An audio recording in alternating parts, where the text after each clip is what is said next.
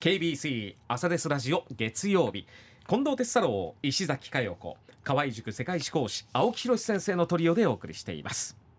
ではこの時間はコメンテーターの皆さんにニュースを深掘りしていただく時間です。青木先生今朝どんな話題でしょうか？はい、まあ、ニュースアラカルトと題しまして、はい。先週、まあ、マスコミ各社がですね報道した、まあ、特に新聞記事ですね、はい。気になったものをいくつかピックアップいたします、まず最初はですね衆議院議員自民党の衆議院議員の杉田水脈議員ですね、はいこの方の、えー敗訴が確定した、最高裁の、まあ、によって敗訴が確定したと、えーその事案からなんですけども、はい。えーまず記事。これ2月、えー9日のですね毎日新聞の記事なんですが、えー石崎さんにちょっと読んでいただきたいと思います。はい、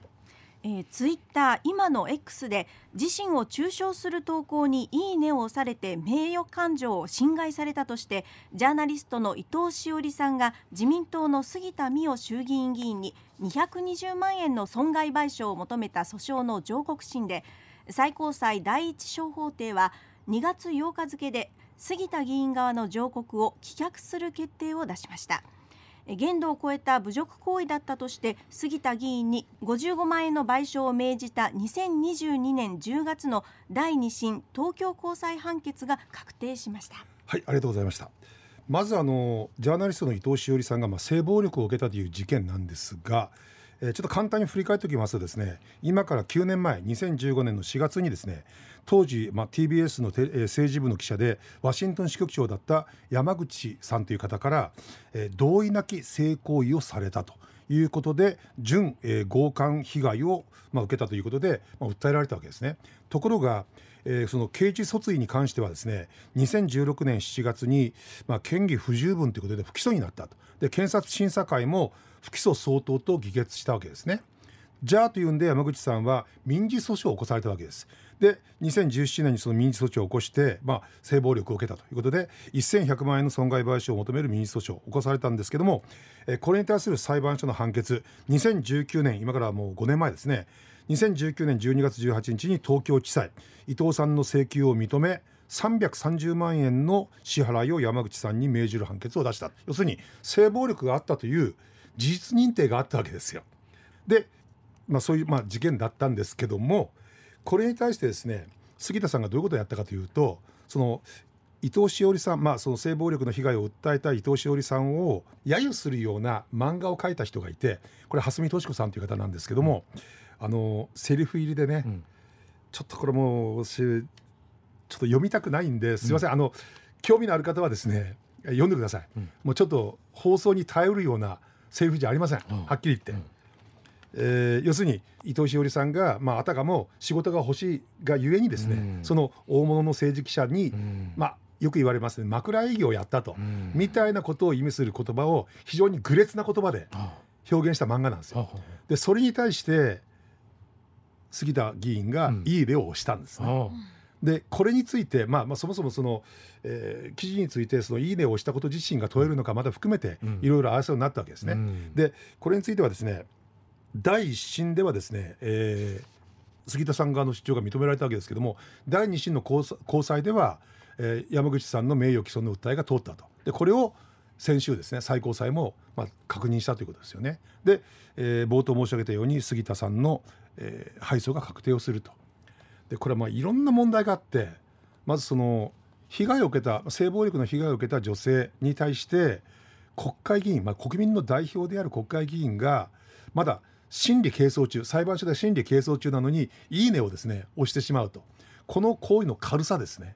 さらにはその性暴力という事案に関する認識の薄さというかですねそういったものが問われた裁判であったと。であの先ほど申し上げたように、えー民事訴訟に関してはもう事実は認定されてるんですね。でそういったものに対して、えー国会議員の立場にある人がですね、まあ、軽々しくいいねを押してしまうと。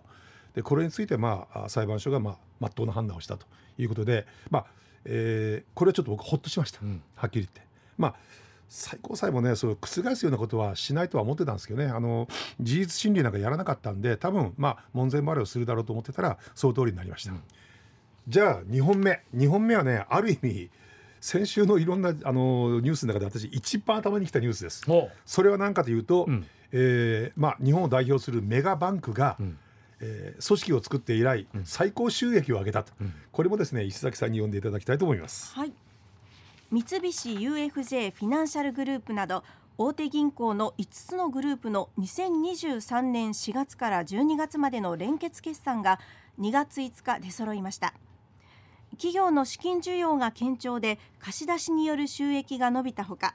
円安が追い風となり三菱 UFJ や三井住友フィナンシャルグループみずほフィナンシャルグループの3社が増益を確保。いずれも4月から12月の決算では過去最高益となりました。過去最高益となった。あの今、まあ、ご紹介になった例えば三菱 UFJ ファイナンシャルグループ、まあ、あのこの20年間ぐらいの間にですね銀行がいろいろ合併をして、まあ、すごくですね預金高の多い大きい超メガバンクができていったわけですね。でそのメガバンクが、まあ、そういう合併をして以来、最高の収益を上げた、ついでに申しますと三菱 UFJ えーファイナンシャルグループは8か月間で1兆3000億円その収益を上げると。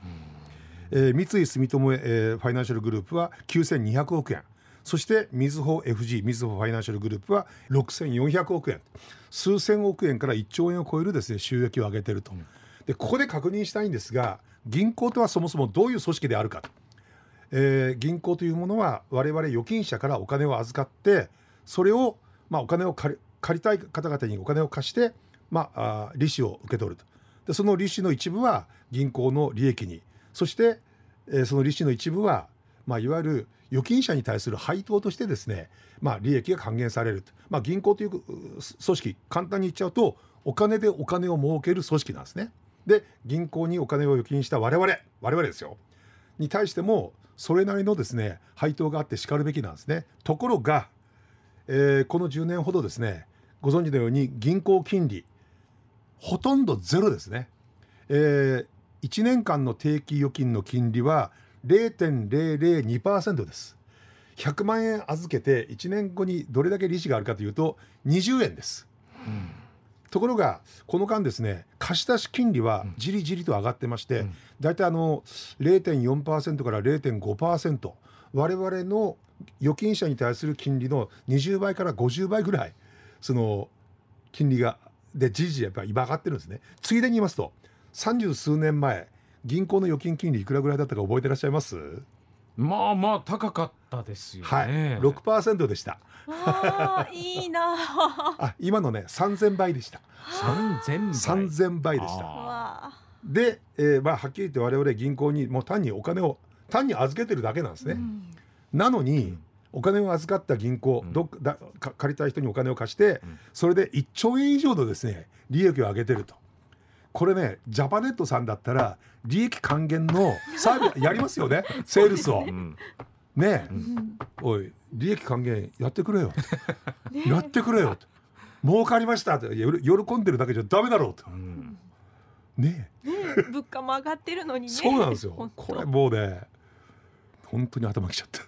コンデンサーなんか込めてないですか？いやまあそれはねやってくれたらいいんですけど。それやっぱりこう日銀のあれですかね金融政策変えないといけないんですかね？いやあのねそんなことないの？あの銀行によってはある程度高い銀行預金金利をつけてるところあるんですね、ああの中小の銀行がつけてるところあるんですよ、なのに一番儲けが大きかったメガバンクがうん。相変わらず0.002%のままだ、うん。ほらおかしかろうと、うん。議論すら出てこないのかと私は預金者として非常に怒りを感じると。いうことですね、ああ時間もなってなくなってまいりました。最後の話題。はこれはあのー日本を代表するクラシック音楽界の巨匠小沢誠二さんが、まあ、亡くなりになったと、はい。えー私もあの小沢さんのあの CD 何枚も持っておりますけどもだから22年前ですね、えーウィーンで行われましたニューイヤーコンサート、うん。これもう本当ハイライトなんですけどね、ん。その指揮を初めて小沢さんがやられまして、うん。で、えー規定の曲が終わった後、まあアンコールに入る前にこれはもう必ずあるんですけども指揮者の方が聴衆に向かって挨拶をするんですね、あの楽団の人たちと。小沢さんはドイツ語中国語韓国語いろいろ含めて13カ国語でずっとおっしゃったわけです。で要するにあのウィーンのニューイヤーコンサートってねやっぱりたくさん来られるんですよいろんな国々から。でその人たちに向けて全員に向かってそれぞれの言葉であの挨拶をされたんで、その都度にわーっと拍手が起こるんですね。なるほどね。まあそのうちの一つが日本であでめちょっと調子が湧いたところです。うん改めて小沢誠二さん1935年9月1日の生まれで先週の2月6日に亡くなりました去年88歳生まれは満州まあこれ有名な話ですけどもお父さんが小沢海作さんというね、えー歯医者さんでで当時満州、まあ、これ関東軍が守ってるんですけども、その関東軍の軍人であった石原寛治と板垣清志郎、これ満州事変を起こした2人なんですけども、この2人から1文字ずつ取って政治となったわけですね。ただ言っときますとあの小沢海作さん自身は別に侵略主義者でも何でもなかったです。うん。で小沢誠二さん自身も、まあ、自分の生まれが満州だったこともあって、やっぱり戦争は絶対やっちゃいけないということをつどつどおっしゃってました。であの東方女子高校、えー高等学校音楽科に入学、まあ、女子と書いてますけども男女共学です、そこに入られて斉藤秀夫さんというもう伝説の教記者なんですけども音楽教記者なんですけどもこのことから薫陶を得て、でその後は海外に行かれてフランスを代表する巨匠シャルロ・ミンシュそして帝王ヘルベート・フォン・カラヤンそしてえーニューヨークフィルの首席指揮者であったレナード・バーンスタイン。もう数々の巨匠たちから薫陶を得て日本を代表するですね指揮者になられたと。えー本当あのこれではっきり言ってもう小沢さんの存在があって日本のクラシックが、まあ、世界に、まあ、認識されたと、世界に認められたと言っても過言ではないと思います。本当にまあ月並みな表現ですが惜しい人を亡くしました。謹んでご冥福をお祈り申し上げます。